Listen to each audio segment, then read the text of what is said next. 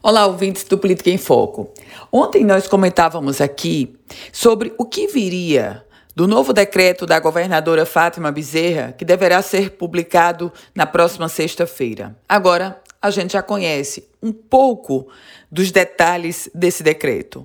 Isso porque a chefe do executivo estadual esteve reunida ontem, no início da noite, com os prefeitos da Grande Natal na pauta uma preocupação, uma enorme preocupação com relação à crescente dos números envolvendo a Covid-19 no estado do Rio Grande do Norte, de uma forma geral, em especial na região metropolitana.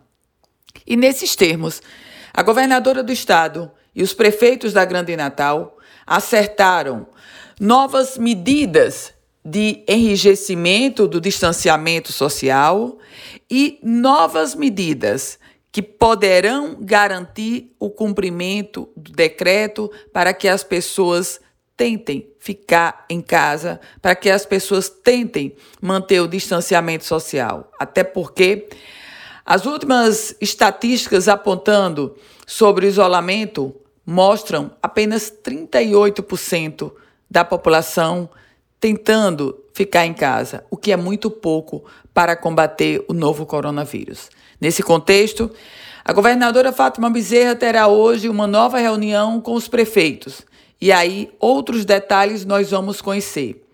É fato que ainda não viremos com um lockdown, mas também é fato que as medidas serão muito mais rígidas, inclusive com proibição de circulação em orlas e em áreas públicas.